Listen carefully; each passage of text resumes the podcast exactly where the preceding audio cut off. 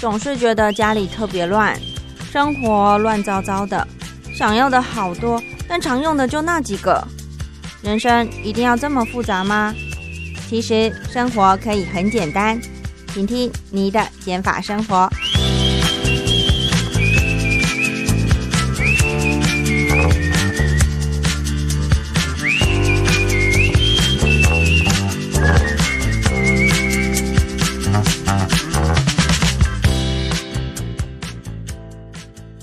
Hello，听众朋友们，大家好，好久不见喽！今天是你的减法生活单元，已经有停摆好几周的时间没有录制这相关的内容哦，因为最近都在忙呃理财的，就是才女养成记的单元，因为光嗯要邀访来宾啊，或者是要敲时间啊，要聊什么主题呀，就其实会耗蛮多的时间，还有一些。沟通上面要花的一些呃人力成本，对，好，不管怎么样呢，反正今天呢就是久违的你的减法生活又再次跟听众朋友们见面啦。那今天呢要聊的主题呢，也是张你我自己本身就很喜欢很喜欢的，就是整理师。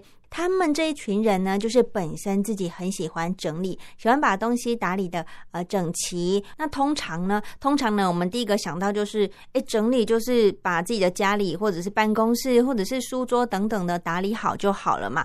从来没有想到说，整理这个兴趣、这个喜好，竟然可以有机会变成自己喜欢的职业耶！哇，这个是不是还蛮特别的？那整理师跟所谓的呃管家啊，又有什么不？不同，如果真的不同，那又有什么样的差别呢？所以今天在节目上就要来跟大家分享这么特别的一个职业，也是张妮非常好奇的，就是整理师。所以今天的来宾呢，邀请的就是一位呃已经担任整理师五年时间的 Blair，待会就会来跟我们分享有关于整理师的大小事哦。如果你也对这方面的内容很好奇的话，那就一定要记得听下去啦。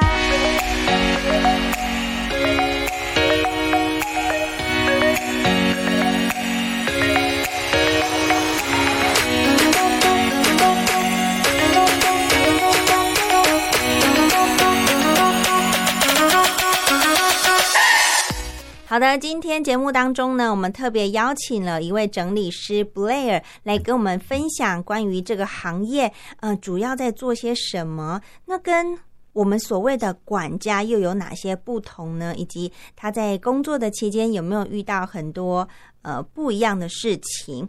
首先，我们要先来欢迎 Blair。Blair，你好。Hello，大家好，我是整理师 Blair。Blair，我想请教啊，就是你身为一位整理师，应该有蛮多的故事的点滴可以跟听众朋友们来做个分享，所以想先请您，可以不可以跟我们解释一下，整理师在做些什么工作呢？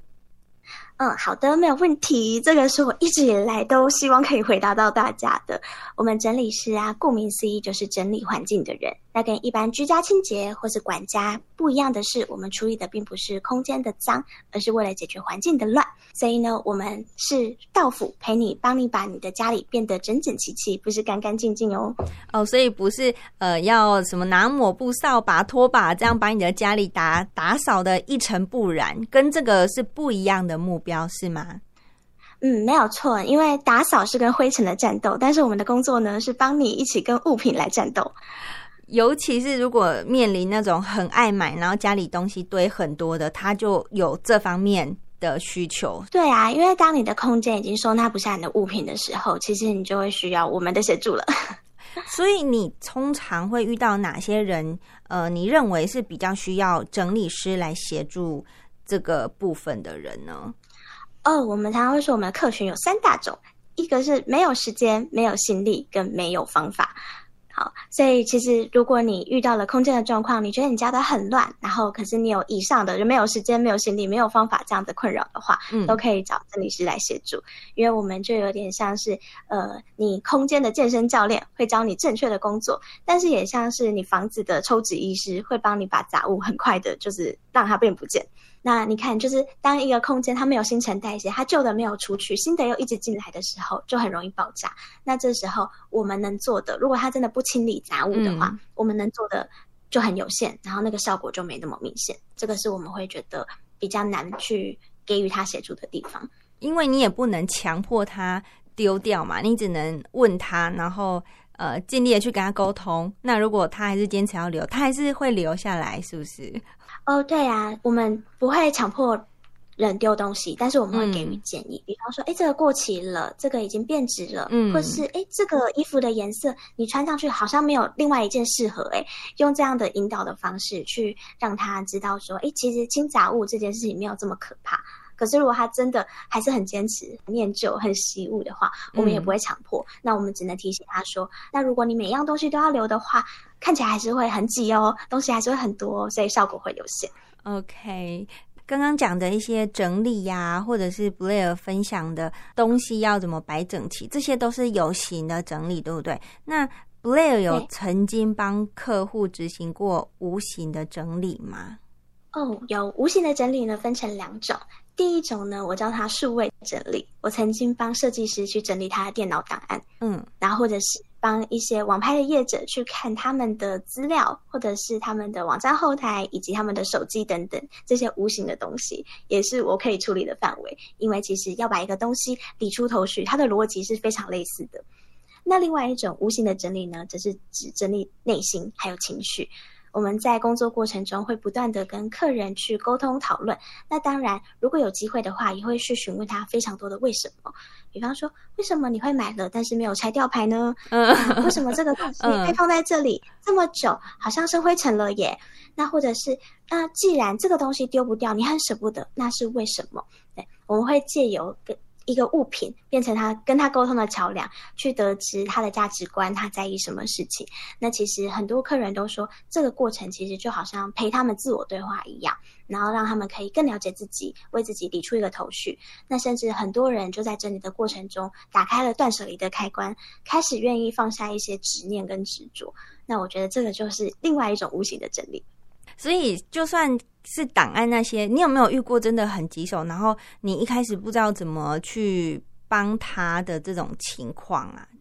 呃，很棘手的，通常来找我们的委托人啊，都都会蛮棘手的。通常都是那种，呃，我我都会开玩笑说，整理服务就是大家都要等到病入膏肓才会比较愿意付钱请人来帮忙。对，嗯，所以通常都会蛮棘手。那不会，我们不会不知道怎么服务，因为这个就是我们的工作。但是会让我觉得可能比较难下手的，就会是那种他家真的很乱，空间已经不够了，然后每个柜子都塞满满的。可是当你问他说：“诶，这个东西已经过期了，要不要丢呢？”他还会跟你说：“嗯，还是要留下来。”那这个也是无形的，我觉得无形包含刚有讲的档案以外，我觉得这也是。帮他心理上面、心灵上面的一个整理，他可能从来都不想有一区就不想面对，就就让他一直在那边就好。可是你去借由问他啊，呃，跟他讨论啊，就就像你说的，好像他也在跟你做一次的呃自我对话，然后去面面对他那一块很久没有面面对的东西，这样子。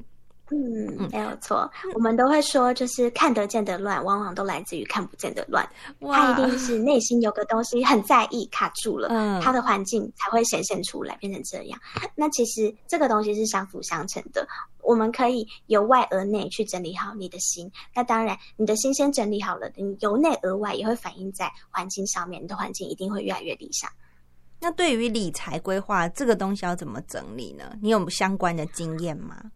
哦，关于财务的整理，其实我觉得，其实人生的各个事情都是可以理出一个头绪的。那财务这一块可能并不是我们的品牌一个专业，嗯，可是市面上的我知道，我有一个同行，他专门就在做这一块，他就是透过教人家理财，然后以及去处理自己的杂物、变卖自己的二手物品，然后来获得金钱这样子。嗯哼，那 Blair 常常跟呃大家分享的就是有形的整理，还有无形的整理。如果你自己对于理财规划上面的整理有没有什么经验，或者是大致上的方向，也也可以跟听众朋友们分享呢？从整理师对自己的整理的这个角度来看的话，哦，好，关于理财方面，我自己个人不是专家，甚至是一张小白，甚至是我。自己认为我对理财是非常没有那一块脑袋的。那正因为如此，我对于自己财务规划或者理财方法，我也其实也做的非常的简单。我都会跟我的学员们或者是客户说，如果你想要先理财的话，你就先从整理钱包开始吧。哦，是，对，没错，因为你的钱包其实真的会反映你的呃支出或者是你运用钱的状况。比方说，你领钱大概是固定的时间领一次吗？还是你没有钱就去领？好，这个可能可以反映在你的钱包上，因为如果是后者那种没有钱就去领的人，他的皮夹里面可能就会塞了非常多的金融卡。嗯，那另外是你会不会就是无形之中就不小心把钱花出去，可是都不知道花在哪里？那这种人呢，他皮夹里面可能就会塞了很多的折价券，他会为了消耗那个折价券，或是把那张积点卡挤满，然后就去。买一些他自己原本可能没有那么想要买的东西，然后所以对，如果说你想要掌握自己的财务状况的话，你不如就从钱包开始做起。你先把你的钱包整理好，知道要在里面放些什么东西，然后为你的发票、为你的钞票、为你的硬币都找出一个合适的空间来放置的话，你会对你的金钱现金更有掌握，然后进而呢，知道你的小费之后，你其实就会对自己要怎么理财会比较有一个头绪了。所以真的有客户这样子咨询过你的意见吗？跟你想跟你讨论？有人这样讨论的话，我的确真的就会请他拿出 钱包来，然后我们就一起开始整理，然后从钱包对里面放了什么东西来告诉我们一些事情，这样。哦，所以小到连钱包这个东西都可以问看看，就是如果真的他们不知道怎么做的时候，都可以一起讨论的。嗯，没错。那我这里有一个故事可以分享，就是有一次也是一样，我的委托人，当我把他的环境整理好之后，他就跟我说：“咦，那你可以帮我整理包包吗？”我想说：“哦，好啊，没有问题啊。”嗯，结果他就是扛着他一个超大的后背包来到了客厅。我就想说，你里面是放砖头吗？嗯，他就说那个是他每一天会带去上班，然后带回家、带进带出的那一那一个包包。我想说，天哪，你每天都背了这放放了什么？怎么会那么重？然后他第一个呢，的确就是拿出他的钱包，可他的钱包呢，跟我们想象中那种小小的长夹或是短夹很不一样。他拿出的是一个像资料本一样的东西。然后他打开了以后啊，里面一页一页的全部都是会员卡、金融卡或是各式各样的卡片，哇！然后我就很惊讶，我想说，你每天把这个东西带进带出吗？他说，对呀，因为在家也不知道收在哪里，然后在出门在外也很怕自己漏了什么东西，所以干脆就每天都带在身上。那我就开始陪他一一检视那个卡片，然后就会发现，诶，你现在住在台中。可是这个是台北你当年念书的学校旁边的商店的会员卡耶，嗯，然后或者是你的这一张金融卡或是信用卡，其实已经过期了，可以剪掉了，嗯，然后甚至是呃有很多的名片，它也都全部都塞在那个本子里面。那所以其实从这里见微知著就可以发现，说他其实对自己的物品没有很没有很掌握，他对他们的认知，这个东西到底有效没有效，还需不需要，他其实是没有感觉的。那所以就从这边就可以去再进一步的探讨说，那你平常的消费习惯是如何啊？然后或者是那你对于你的钱财有没有足够的掌握，就可以从这边开始去做讨论。哇，所以真的有这种人存在着，就是他他这样每天上下班就这样背哦。对啊，然后我就说，你台中的每一间百货公司的会员卡全部都带在身上，哎，你你为什么不放在家里呢？他就说，哎，如果有时候下班就可能顺路去啊，如果没有带到停车就要付钱，就会觉得很呕，所以就干脆全部都带在身上。他 是，可是你看这样也可以发现说，他对他的行程是没有掌握的，他没有办法确认说我今天下班后要不要去办事情，要不要去买东西。都是很多时候都是突然想到哦去，所以他才会就觉得什么东西都要以防万一呀，导致他每天都要背那么重的东西。哇，所以这个小细节就可以回推他为什么有这样的行为发生。嗯，没错。所以我觉得无形的整理也会发生在这个时候。我们从有形的慢慢探讨到无形的。是布莱尔，那你身为整理师，你的东西应该也都是很呃精挑细选，或者是你也是都把自己的。空间整理的很好哦，对啊，你刚刚说我身为整理师应该会把自己空间整理的很好，我必须说这个一定的，因为我们要以身作则。嗯嗯嗯，对，而且其实整理对我们来说就像是生活习惯一样，所以很多人都会说，他那你这样子每天在外面帮别人整理，会回到家累到你没有办法整理自己的家呢？但我觉得不会，因为就像我前面有举过的例子，我觉得整理收纳这件事情就像是运动健身一样，当你做习惯了以后，你甚至不会觉得累，你甚至会乐此不疲，然后甚至是觉得哎没有做就浑身不对劲。那我们就很希望可以把这样子的感觉也带给我们的客户。只要当你建立好你现在家里的秩序，然后你只要后面维持，你一定会越来越习惯它，然后甚至到你会觉得做这件事情都不再是一件难事。那你现在你们不是你已经有开公司了吗？就是有一个团队一起来做，你们办公室会不会是史上最干净、最整齐的办公室啊？哦，我的办公室绝对是史上最极简的，因为我们没有办公室。真的吗？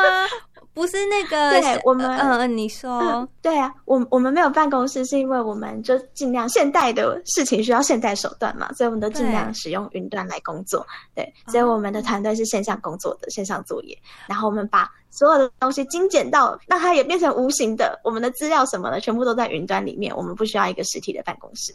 哇，太厉害了！不用租一个空间，然后像什么 O A 啊，一个一格，你们就是哎，那所以你们工作都是在自己的家，还是就是一样会找个地方一起讨论？呃，我们平常就是其实有电脑就可以办公了，所以几乎大家都是在家工作。嗯，然后呃，如果是真的需要提供服务的话，那就是到客人的家工作。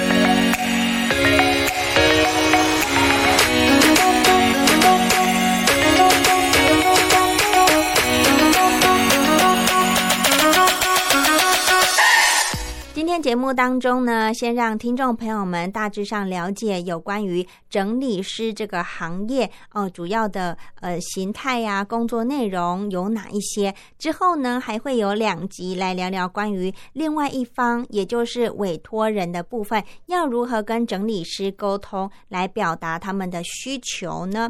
那第三集的部分呢，就是要跟 Blair 聊聊他是如何成为整理师的呢？是一开始就当了吗？还是有什么特别？的契机呢？如果对这方面有兴趣的听众朋友们，你也蛮好奇的话，那每周五的你的减法生活，你就要准时收听哦。我是张妮，我们下周见，拜拜。